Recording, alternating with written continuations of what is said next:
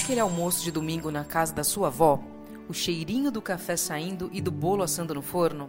São momentos como esses, simples e cheios de amor, que não queremos que acabem nunca. Inspirada nessas lembranças, surgiu na zona oeste de São Paulo uma cervejaria artesanal para homenagear essas pessoas que nos proporcionam as mais doces experiências, as avós, o mesmo nome escolhido para a cervejaria. Essa é a apresentação da cervejaria Avós. E para saber mais sobre ela, está aqui conosco o Júnior Botura, fundador e sócio da cervejaria. Seja muito bem-vindo, Júnior, e aproveito para agradecer por aceitar nosso convite e inaugurar o Upcast, o podcast da Market App. Obrigado pela oportunidade, eu que agradeço vocês pelo convite. É, e é isso, obrigado também pela confiança de ser o primeiro, né? Vamos, espero não decepcioná-los. Vamos lá. Bora lá, Júnior. Então conta pra gente. Quando surgiu a ideia de abrir a cervejaria e por que você apostou nesse segmento? Sou publicitário, é, trabalhei muito tempo com publicidade, 15 anos em agência de publicidade. E meu último ano em, na agência foi um ano muito complicado. Eu tive um, uns piripaques fortes, assim. Eu fiquei 10 dias afastado por estresse. E aí, esses 10 dias que eu fiquei afastado, eu resolvi que eu não queria mais. E eu voltei pedir demissão sem saber o que eu ia fazer. Eu tinha dois filhos, né? tenho dois filhos e, e na época estava muito complicado, eu viajava muito, eu ficava muito mais fora de casa do que em casa. E eu resolvi que eu não queria mais, que eu ia dar um tempo.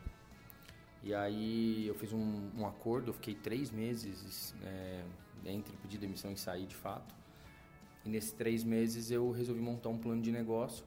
E foi isso, eu fui atrás de um investidor, ele né, colocou o dinheiro e a gente abriu a, a, empresa. Foi assim que, que eu tive a ideia. Eu já era cervejeiro caseiro, já fazia cerveja há três anos e meio, quatro anos. E aí eu resolvi que eu ia transformar meu hobby em profissão. Foi assim que começou. Legal. É, a gente coletou alguns dados, né, e são bem interessantes, porque é um mercado que está crescendo muito no Brasil. A gente, segundo fontes, né, nos últimos três anos, 91% a mais de cervejarias né, por todo o Brasil, saltando de 356 uh, eh, em 2014 para 679 em 2017. E só em 2018 foram registradas mais novas 186 fábricas. Né? Então, pensando uh, num segmento que vem crescendo tanto e com base nessas informações, qual é a sua opinião? A cervejaria artesanal, né, a cerveja artesanal, é uma tendência ou é uma moda passageira? É, tem até dados da Abracerva que são duas mil cervejarias entre ciganas e fábricas registradas hoje no Brasil. Então, realmente é um número que cresceu muito nos últimos anos. É, a gente vê muita gente entrando no mercado de maneira é, desorganizada. Eu acho que eu mesmo, se eu tivesse feito conta, eu jamais teria entrado nesse mercado como cigano. Né? Para quem não sabe, cigano é um, é um modelo de negócio que você contrata a fábrica para fazer a sua cerveja né? e, e você contrata o dia da abraçagem, os dias de tanque e o dia do invase. E aí a cerveja vem para você e aí você cuida de toda a distribuição, do armazenamento, da venda, enfim. É, eu acredito que esse mercado de cerveja, ele, de cerveja artesanal, as pessoas cada vez mais vão entender é, sobre qualidade, vão querer beber cervejas melhores. Eu acho que isso não tem volta. Acho que não, se a gente e, eu falo assim, eu tenho eu tenho uma uma convicção de que o mercado de cerveja em geral ele se mistura muito. Quando a gente fala de cerveja artesanal, eu falo que hoje minha principal concorrente é a Heineken, a Heineken verde mesmo, a Heineken, não é empresa porque as pessoas estão tomando Heineken bastante. É, tem PDVs que é, a Heineken chega e eu não consigo mais vender porque eles têm meta e eles precisam vender Heineken e as pessoas bebem é, e gostam. Então a Heineken ela tem um amargor maior, enfim, as pessoas as, e ela ajuda também a, nesse sentido para que as pessoas deem um outro passo também de é, de experimentar as artesanais. Então eu acho que o mercado de cerveja em geral e o mercado de, de cerveja de qualidade, o mercado de cerveja bem feita, ele não vai parar de crescer, ele vai continuar crescendo o que vai acontecer nos próximos anos, na minha opinião, é que vai, vai, é, isso vai se balizar. Muita gente vai fechar, muito aventureiro que entrou vai fechar. Eu sou um aventureiro, então eu também eu corro este risco. É, né, a gente tem a marca é, hoje, né, quase quatro anos de marca e a gente vem se consolidando, a gente tem a nossa cervejaria, mas é um mercado que é um mercado muito difícil. É, eu falo que assim, a parte mais fácil é fazer cerveja, por incrível que pareça. Porque a cerveja é o básico, você tem que fazer a cerveja bem feita. Se você estudar, né, se você tiver conhecimento, você consegue fazer cerveja. Agora, o processo como um todo, a gente acabou de passar por um processo de vender para, acho que uma das maiores redes de supermercado do Brasil, e é muito difícil. É muito complicado para quem é pequeno, para quem não tem todos os departamentos, enfim. A Voz é uma empresa que tem quatro pessoas trabalhando, então as pessoas às vezes veem nossa marca e não entendem o tamanho. Assim, a gente é realmente muito pequeno. Nós somos a menor cervejaria, com certeza, de São Paulo. Eu chuto que talvez do Brasil. A fábrica tem 20 metros quadrados. E agora, com a reforma, a gente vai para 26 metros quadrados. Então, assim, é, eu não acredito que o mercado vai parar de crescer. Eu acho que ele vai se balizar e a briga com né, a briga com as grandes e com a, a, a, briga das cervejarias artesanais com as marcas maiores vai ser cada vez mais acirrada. É bem interessante porque você falou de um crescimento, né, da fábrica que você pensa que é um crescimento, fala, nossa, então ele vai ampliar, né? Mas são 30% de crescimento, né? Não é tanto de quem é pequeno, né? De quem é pequeno, vale aí. Agora, pensando em volume, né? Hoje, é, o Brasil está tá classificado como o terceiro maior produtor de cerveja do mundo. A gente produz cerca de 14 bilhões de litros né? E dentre as bebidas alcoólicas, a cerveja representa 60% do consumo nacional. Ou seja, realmente cresce e acredito que com essa uh, variação né, de portfólio mesmo, de tipos de cerveja e de indústrias e as menores sendo compradas pelas grandes, tal, sem dúvida isso vai acirrando mais a concorrência. Agora, perante esse mercado com tamanho, uh, com tamanha variedade, como que você se destaca? Quais são as atividades que a Voz faz? Qual que é o diferencial? A gente estampa na nossa fachada uma, uma, né, uma frase que é cerveja artesanal da Vila Ipojuca. Eu acredito que quando esse mercado não vai ser agora, eu ainda tenho 70% do meu público vindo de fora. São mais, hoje eu tenho mais amantes da cerveja artesanal do que vizinhos ali. É, e é uma coisa que eu brigo muito para mudar isso. Já foi maior esse número, já foi 90%. Então a gente tem uma, uma dificuldade muito grande ainda de, de conversar. As pessoas ainda têm muito preconceito ainda com cerveja artesanal. Isso é uma coisa que as pessoas colocam assim, cerveja artesanal, ela bebeu uma cerveja. Cerveja artesanal é um mundo. Você pode ter cervejas artesanais horríveis e cervejas mainstreams ótimas. E você pode e, e ao contrário também. Então assim a, a, as pessoas têm esse essa essa coisa na cabeça de que a cerveja a, só porque a cerveja artesanal é boa é ruim. E é mentira. Tem muita cerveja artesanal ruim. É fato. Do jeito que você come um bolo mal feito tem cerveja mal feita. Então o que e isso é uma briga constante nossa assim de, de catequizar as pessoas Sim, não é, não é sobre o mercado cervejeiro, é sobre conhecimento, é sobre você fazer uma cerveja bem feita. E aí, voltando ao meu ponto de que eu escrevo é, né, o Vili Pojuca, eu acredito muito em duas coisas. Uma, o nosso destaque pelo nosso posicionamento. Nós somos a única cervejaria brasileira que só faz lagers. A gente só faz lagers, nós não fazemos ales. Então, acho que isso é um ponto de destaque. E o outro é focar bastante no consumo local. A gente acredita muito nisso. É, a gente bate nessa tecla e, o, e a maturidade do mercado vai caminhar para isso. Você vai tomar a cerveja, você vai entender, quando as pessoas tiverem uma maturidade maior, elas vão entender que a cerveja, quanto mais fresca, melhor. É fato. Ah, eu fui lá na Colorado, em Ribeirão, era ótima. Eu peguei na gôndola do Pão de Açúcar, eu não gostei tanto. Claro, ela viajou, ela pasteuriz, foi pasteurizada, enfim. É, então, assim, as pessoas precisam entender isso, que é, a cerveja artesanal, ela, ela pode ser ruim. É, tem uma questão também que hoje é um assunto que me incomoda muito, a questão do puro malte. Acho que as pessoas acham que ah, a cerveja puro malte é agora é a boa, é o que é. E não é. Você pode ter uma cerveja puro malte horrível e você pode ter cervejas cheias de adjunto.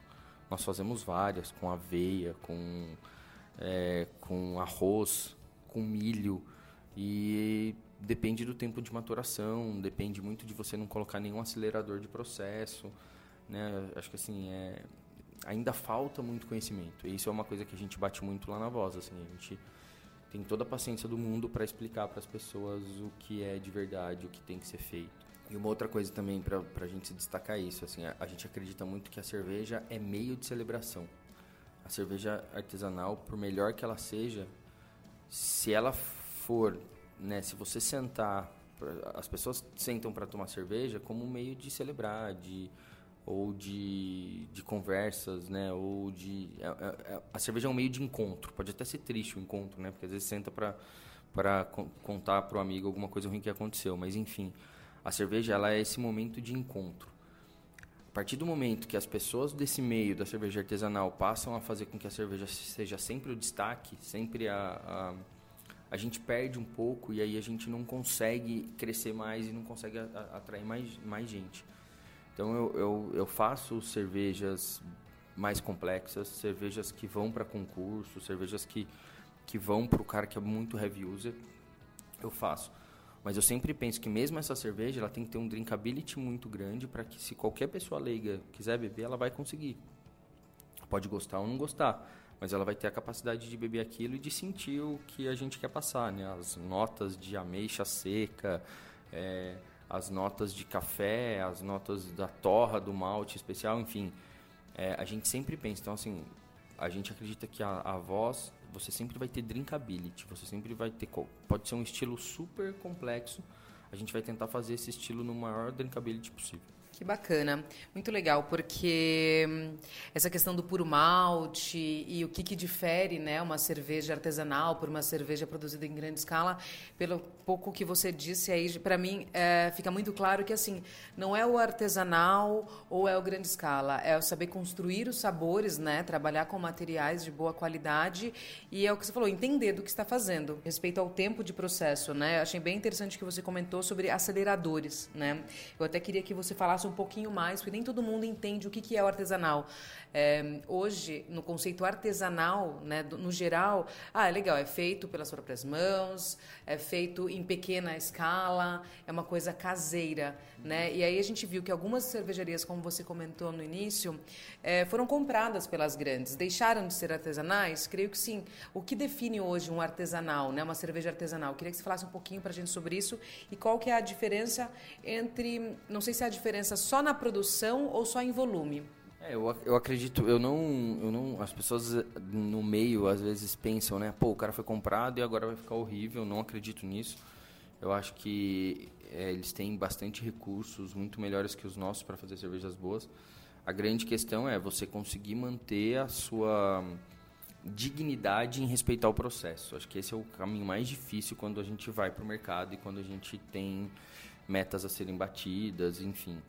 É, aceleradores, você tem algumas coisas que você consegue colocar na cerveja que você acelera o processo de fermentação, o processo de maturação e a cerveja fica pronta mais rápido. Então a gente tem cervejas que ficam, ficam prontas em 6, 7 dias. Né? Então as nossas cervejas a gente deixa elas no tanque pelo menos 24, 25 dias. O ideal é ficar mais. Então quando a gente produz na nossa fábrica, elas ficam pelo menos 30, 30 dias em tanque. Depende do estilo, tem estilo que você consegue tirar um pouco mais rápido é, é, o que eu disse, assim, ah, cerveja artesanal. Às vezes você tem cervejarias muito pequenas fazendo um trabalho muito ruim mesmo, de cerveja estar tá ruim, de não, não, não existe um, um respeito ao, ao conhecimento. E existe cervejarias grandes fazendo bons trabalhos, né? Não só das grandes, quando a gente fala de, da, das grandes, de Ambev, de Heineken, mas tem cervejarias artesanais grandes que fazem um trabalho muito bom e respeitam o tempo e respeitam respeitam todo o processo. Agora, você já falou, você mencionou sobre cigana, né? Então já entendemos que nem toda a produção é feita lá nos seus 20 metros de cervejaria. Agora conta pra gente um pouquinho sobre essa capacidade de produção, né? Você faz fora, você distribui, é o que você distribui, o que, que você serve lá na cervejaria, o que você tem em latas, o que você tem nos bicos, como que funciona tudo isso? A Voz tem duas cervejas de linha, que é a Valmarícia ao lado Zen, que é a Hop Lager, e a In Concert, que é uma India Pale Lager, que é uma cerveja mais parecida com uma IPA, que é, que é a cerveja que as pessoas né, mais tomam dentro do quando começam a, a entram no, no, quando as pessoas começam a beber cerveja artesanal, é, começa com Vais e depois vai para IPA e aí fica, fica nisso, né? Então a gente faz uma India Pale Lager, que é um estilo reconhecido, pouco, pouco feito, mas que é, hoje é um estilo reconhecido pelo Brewers Association, catalogado, enfim. É, então nós temos essas duas cervejas de linha e essas duas cervejas são feitas em fábricas que a gente aluga. Então a gente aluga um dia de produção, a, a, aluga o tanque, é, os dias de tanque e o invase. Essas cervejas elas são distribuídas e a gente deixa elas entrarem em cardápio de restaurante. Todo o resto é feito, nasce na Casa Voz. Então, na Casa Voz, toda quarta-feira a gente tem uma cerveja nova. Né? Então, às vezes a gente lança na quinta, na sexta, no sábado, mas geralmente quarta-feira a gente invasa a cerveja e às vezes a gente lança até na própria quarta. É, mas toda semana tem uma cerveja nova. As cervejas que a gente. E ali é o nosso teste, ali é o nosso feedback. Eu sirvo a cerveja, eu estou ali é, a maioria dos dias eu mesmo servindo e conversando com as pessoas.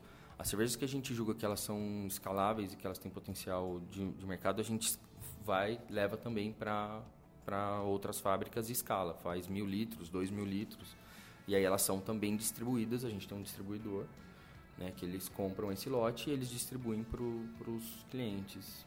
É, então, a gente tem duas cervejas de linha, a gente lança pelo menos quatro cervejas na, no bar, e essas cervejas a gente invasa só em chopp ali no bar, por enquanto. Né? Aí já vou falar um pouquinho da obra, para vocês entenderem como fica a partir de janeiro.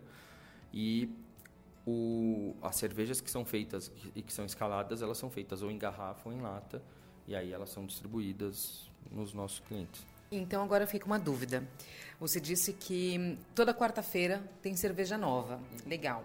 E aquelas que têm um bom retorno, vocês avaliam se vale a pena, custo-benefício, serem vazadas. Então, nessa questão de escala, de invasar, lata, distribuição, há uma variedade de rótulos já muito grandes lançados. Qual a quantidade, assim, aproximada? Três anos e dez meses, três anos e oito meses, né, que a gente tem novembro, é isso aí, três anos e oito meses. É, a gente já lançou mais de 45 rótulos e é, mais de mais de 50 rótulos. Porque tem os, os as, as, colaborativas também, né? A gente faz muita cerveja colaborativa.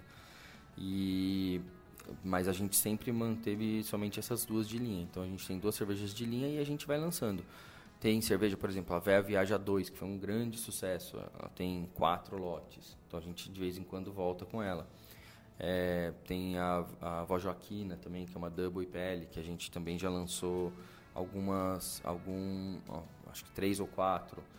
Véia Lática, que é uma cerveja sour, azeda, a gente, que é uma colaborativa com a Synergy, a gente já fez três lotes dela. Então, assim, depende muito do, do, da aceitação dessa cerveja, do, do clima, né, do, do período do ano que a gente está. E é isso. Então, as cervejas, a gente só, a gente fala, a gente só tem, quando você chegar na Casa Voz, você só vai ter certeza que tem duas cervejas. As outras cinco que a gente tem lá sempre vão variar. Não é só uma cervejaria, é um bar também, né? Então, como que funciona? Hoje, quando eu vou à cervejaria, porque eu acho que uma coisa que a cerveja artesanal trouxe é, esse boom do mercado trouxe bem interessante é que você vai às cervejarias, aos bares que trabalham com cervejas artesanais, etc. Você já não tem mais só em garrafas, né? Garrafas, latas. Tem lá essa, acho que é uma dinâmica bem do mercado que um dia você chega no bar, você pode encontrar aqueles cinco rótulos, no outro dia tem aquele que nem na voz mesmo, tem dois que são fixos e os restantes vão variando, né? E como que é? O público aceita isso porque quem vai ao tipo de bar que é da cervejaria Voz é a galera que curte, é o que você chamou de heavy users mesmo, né? A galera que gosta de provar cervejas diferentes. Mas é, hoje, nesses três anos e oito meses de empreendimento, você acha como que é a sua, o público que frequenta lá? A galera volta pedindo, aí você fala, poxa, essa não tenho mais. Qual que é a reação? É, no começo tinha bastante isso, né? Ainda tem de vez em quando, quem, não, quem ainda não está acostumado mas a maioria das pessoas já sabem, assim, os nossos clientes mais fiéis, assim, eles, eles já sabem. Então a ideia é que eles sejam surpreendidos e, e é muito legal isso porque tem um, um, a gente cobra as pessoas de feedbacks sinceros, né? De, então assim, quando eles não gostam, eles falam mesmo, falam, oh, pô, essa eu não gostei, essa e a gente vai sentindo, né? Fala, pô, por que será que não gostou? Ah, isso aqui não é comercial, não adianta fazer isso Né? E aí aquela cerveja que a maioria não gostou, tem três ou quatro que são viram apaixonados por ela, porque são cervejas mais né, que fogem um pouco do padrão. Então a gente acabou de, de engatar, por exemplo, uma Rauschbier, é, em alemão fala Rauch, eu acho que é a pronúncia, que é uma cerveja defumada, feita com malte defumado, que ela tem uma super história bem bacana. Cervejaria no passado da Alemanha que pegou fogo, o cara não tinha dinheiro para comprar mais malte, fez a, a, a cerveja, a sala de malte pegou fogo, fez a cerveja com aquele malte pediu desculpa para as pessoas, falou, ó, comprem, depois que, que, acabar isso aqui eu faço mais, porque eu não tenho dinheiro para comprar mais, e virou um, grande sucesso, é um estilo clássico alemão. Uma cerveja que, eu, que a gente brinca que tem gosto de bacon, né? Uma cerveja defumada mesmo. E a gente acabou de lançar e assim, com super medo, né? Falou, pô, o que, que, será que as pessoas. E assim, é impressionante, é um sucesso. O cara toma um copo daquela e ele fica naquela, sabe? Hoje as pessoas já entendem isso, né? E elas, elas vão lá para isso, assim, pô, o que, que é o lançamento da semana? E eu acho que a grande maioria das vezes a gente consegue surpreender, né? A gente já tem hoje o que é o que vai ser de fato agradar é, a, agradar a grande maioria das pessoas, mas a gente não tem medo de arriscar também. A gente sempre faz. Então a gente fez uma colaborativa com a Difford's Guide, que é uma cerveja envelhecida em barrica que foi envelhecida Negroni. A Campari nos apoiou. A gente pôde usar a frase é, não existe Negroni sem Campari. Então, a gente colocou no, na garrafa, a gente fez 250 garrafas, vendeu tudo em 24 horas. Agora, me fala uma coisa, é... como que você incentiva dentro do seu negócio que as pessoas degustem novas? Porque eu tenho certeza que muita gente que vai para lá está acostumado a ter os dois, né? Eu já frequentei, é, já fui a alguns bares onde tem a régua de degustação. Vocês trabalham com esse modelo também? O que, que você acha? Você acha que é válido? Ou você prefere deixar que as pessoas é, tomem pequenas doses ali gratuitamente, né? Que acontece também em algumas cervejarias, e depois ela escolhe. O que, que você trabalha para essa variação? A gente colocou a régua. Eu não gosto da régua, mas foi uma exigência do público, todo mundo pedindo é, a gente dá cerveja de graça para quem chegar lá. Então a gente não quer que ninguém beba sem, né, com perigo de não gostar.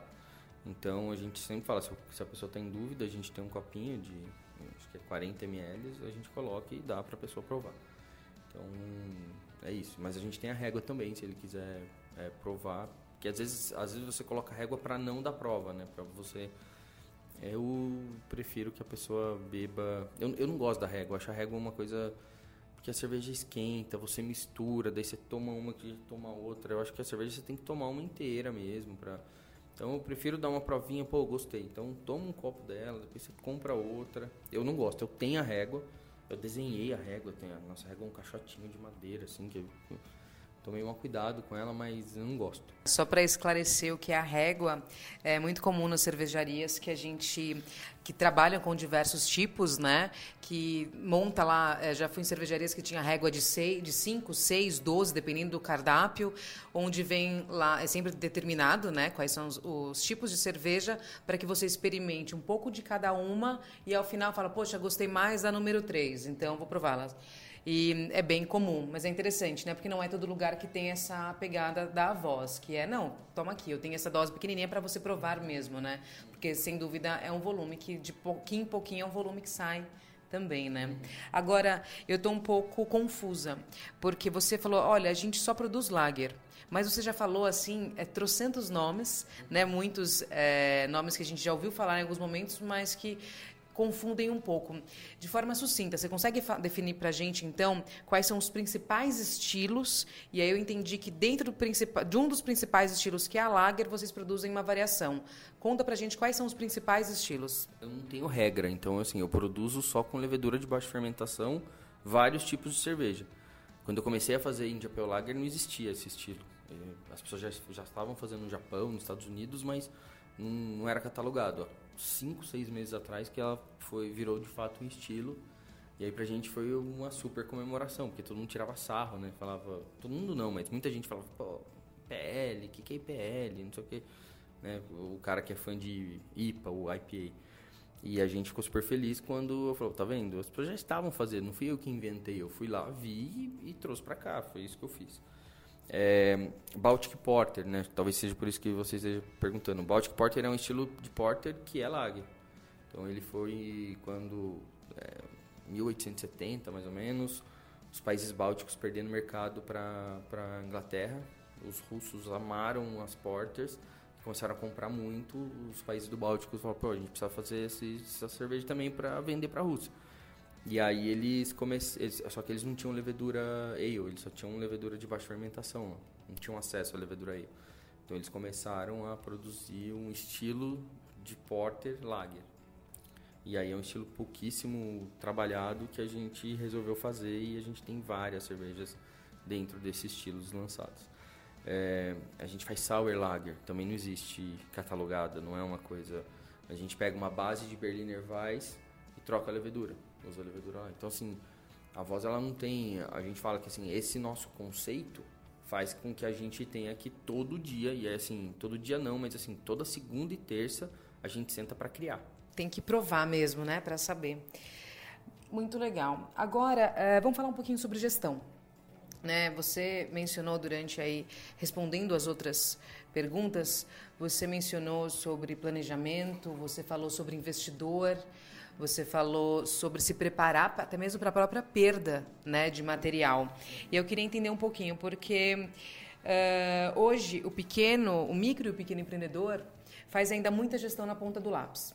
Né? Aí a Voz já utiliza um sistema, né? A Voz utiliza o sistema da Market Up há alguns meses e eu queria saber quando vocês perceberam a necessidade de usar um sistema e como vocês chegaram até nós. Porque se vocês têm já cerca de três anos e oito meses de vida, é, há poucos meses vocês estão com o sistema. Vocês migraram de um sistema ou vocês, depois de ter já o negócio é, rodando muito bem, falaram, agora é legal de arrumar, hora de arrumar a casa, né? Como foi esse processo? É, a MarketUp chegou né, até a gente através de um colega, uma pessoa que se formou comigo. Ele fez curso de cervejeiro comigo e e aí assim a decisão da escolha passou por um processo porque mesmo não sendo pago ele teve que convencer a gente do porquê mudar porque a gente tinha acabado de mudar. E aí o que impressionou a gente foi essa junção de uma frente de caixa muito simples com um back que eu consigo é, alimentar e que eu consigo extrair informações de maneira muito simples. Então, para um negócio né, que né, do, pro, eu acho que ele funciona para grandes negócios, mas ele também é muito funcional para operações pequenas como a nossa, que opera o bar com duas pessoas. Então, é, é, a gente tem uma agilidade muito grande na, na frente de caixa e a gente consegue extrair relatórios muito bacanas. Todo mundo super feliz, assim, acho que pela primeira vez, depois de três anos né, de, de, de operação do bar, é, a gente conseguiu chegar num modelo bacana que a gente consegue operar, que a gente consegue não ter fila, que a gente consegue é, dar, ter uma agilidade no atendimento e ao mesmo tempo quando eu preciso ter informação, ter as informações necessárias. Agora pensando, então uh, você tem, eu acho que a gente chama da típica história de empreendedor brasileiro, né? Você tem uma formação, você passou por um processo aí de estresse, onde te fez repensar a sua atuação e falar, bom, vou fazer uma pausa e acabou, que nem você falou, acabou nascendo, né? Nesse momento de pausa aí, acabou nascendo a cervejaria. Esse é o empreendedor raiz brasileiro mesmo, né? E aí eu queria que você, é, independente do segmento, né, onde a pessoa pretende investir, empreender, o que, que você, como experiência, que você falou, aprendo na raça, busquei, você tem hoje uma parceira financeira, mas ao mesmo tempo você vai mudar para ficar mais fácil, melhorar a gestão de vocês. Você conseguiu, é, de uma forma pequena, participou aí de um programa para entrar num grande é, distribuidor, né, um grande varejista brasileiro. Você tem, em três anos e oito meses, uma vasta experiência e, sem dúvida, aprendeu muito do que não fazer, principalmente. Né? Qual que é a sua dica para quem está pensando em empreender? Primeira coisa é resiliência mesmo, é você acreditar é, você conseguir moldar a sua vida, acho que no começo, de um jeito que, que você né, saiba que não vai ser todo mês que você vai conseguir receber. Né? Então, o fato de você deixar de ter salário, você precisa ter um, uma, uma, um planejamento muito adequado, acreditar no sonho e você é, focar ali e tentar entender que é isso, que no começo o dinheiro que vem ainda é, é, é sempre muito curto e você vai sempre querer pegar o dinheiro e, e melhorar aquilo que você está fazendo. Para o mercado cervejeiro, a dica que eu dou é não sejam ciganos. Que o mercado cigano é um mercado, você pode ser cigano como um modo de transição. Né? Você moldar o seu negócio para ser cigano hoje, eu acho perigosíssimo. Você depende muito, né? Você fica muito na mão das pessoas e eu acho que as pessoas deveriam passar pelo processo de cigano, mas já com o pensamento de abrir um brew pub, de abrir um né, de abrir um, uma fábrica né, menor, assim, ou se o cara tiver dinheiro abrir uma fábrica maior, mas ou, acho que hoje o, o modelo de negócio cigano é um modelo que está muito complicado. Todo, todas as pessoas que eu convivo assim estão é, reclamando bastante disso, é, é, é, super difícil assim, e não tem espaço para mais muita gente, sabe? Ele está meio saturando por questão de preço. As pessoas não querem mais pagar 40 reais numa lata de cerveja, sendo que o seu concorrente está vendendo a 20, então tem que ter esse cuidado. Agora, é, até uma curiosidade, né? Você como empreendedor, acho que foi se descobrindo mais empreendedor ainda, né? Porque agora a cervejaria Voz também é Airbnb. Conta pra gente aí o que, que é isso. Quando a gente alugou a, ali a garagem, né, morava uma pessoa em cima da casa. E quando ela saiu, eu aluguei. Eu não tinha o que colocar ali, né? Eu aluguei porque eu não queria ninguém morando em cima, enfim, mas a gente tava com um tamanho pequeno. Aí uma ideia que veio foi a gente montar um quarto para as pessoas ficarem hospedadas dentro da cervejaria. E foi super legal, porque é, a, a, cerveja sai direto lá da fábrica, lá para cima, né? Então aí lá em cima tem um armário com um bico. Então tem sete opções de cerveja, você escolhe a cerveja que você quer, né? Das que você mais gostar. E aí tem duas camas de solteiro. A gente fez é, então, às vezes a pessoa fala, ah, mas não tem cama de casal? Não, se quiser juntar, você junta. Mas é que são duas camas de solteiro com uma, com uma ar-condicionado e Netflix. E aí tem um frigobar, tem café, tem... Mas é isso, a ideia é a pessoa ter uma experiência de passar uma noite com uma chopeira dentro do armário. É, e tem uma varanda também, é uma casa super legal, assim. Então, se vocês puderem, entrem lá no é, Vila Ipojuca, cervejaria já acha no Airbnb. E é isso. Hoje, acho que esse ano tem seis, sete vagas. Tá super bucado, assim. E a gente está super feliz com, com, com o resultado. Dá trabalho, não é fácil. A gente achou que ia ser mais fácil, mas tem que prestar muita atenção. É, tem que estar disponível, né? Então, geralmente, né, a, a maioria dos, do, do sexta e sábado sempre está bucado. Então domingo a gente não abre, tem que ir lá receber as pessoas para na hora de ir embora, fazer o check-out, enfim. Dá um trabalhinho, mas é legal, é bacana, assim. A gente acabou de receber o prêmio lá de do Airbnb de Superhost. Acho que tem várias notas 5, né? Várias notas máximas. A gente tenta fazer bonitinho, assim. Acho que as pessoas são... Os relatos são de experiências bem legais. Agora, tem uma pergunta que a gente não fez ainda. Quem é a avó que inspirou a cervejaria Voz? Por que a avó? Bom, a voz nasceu né, da minha vontade de ter uma história para contar. Quando eu fui montar a marca, quando eu decidi que ia ter uma marca para minha cerveja, isso foi até antes de pensar em soltá-la para o mercado, quando eu fazia caseiro mesmo. É, eu queria ter uma história para contar, queria ter um storytelling. E aí a minha esposa que deu a ideia de pegar, eu tinha um caderno, eu morava com a minha avó, com a vodinha. Eu já lancei uma cerveja esse ano para ela. E quando ela faleceu, eu escrevi minhas memórias, né, com as memórias que eu tinha com ela e com as minhas bisavós também. Eu, eu tive a sorte de conhecer e conviver com 11 dos 12. Então, assim, todos nós, né, as pessoas falam, mas como 11? Não, todos nós temos quatro avós e oito bisavós. Eu só não conheci o bisavô, só não conheci o pai da vadinha. Que ele, ele faleceu quando meu pai era pequeno. Todos os outros eu conheci e convivi muito tempo, assim, eu tenho lembrança de todos eles. E aí eu tinha um caderninho que eu tinha as lembranças deles que eu contava para os meus primos mais novos. E aí quando né, tava discutindo como seria o nome da cerveja, se ia ser o sobrenome, aquelas coisas, não, mas tem que ter um storytelling e tal. Eu falei, pô, você não usa né, a personalidade de cada uma delas, porque eu sempre escrevi a personalidade com um tipo de cerveja. Eu achei horrível a ideia, falei, não, imagina, vai ficar singelo e tal. E eu levei pro pessoal da agência e eles falaram, pô, se você deixar a gente caprichar na ilustração, que a ilustração seja uma coisa mais doida. Então, se você pegar as nossas velhinhas, né? Minha mãe odeia, porque a mãe dela é feia, é um negócio meio... É uma caricatura, né? E então é sempre uma coisa meio maluca, é sempre uma, uma, umas velhinhas meio safas e né, descoladas. E, então E aí ficou e foi assim que ficou, foi assim que, que surgiu, assim. É, na verdade é isso, é uma homenagem às minhas lembranças, assim, com, com ela. Agora, então, para finalizar, conta pra gente é, qual que é o endereço da cervejaria Voz, como a gente encontra você nas redes sociais. A Voz fica na rua Croata, 703, na Vila Ipojuca. Vila Ipojuca é um bairro que fica entre Alto dos Pinheiros e Lapa. Bacana, Janeiro. Muito obrigada.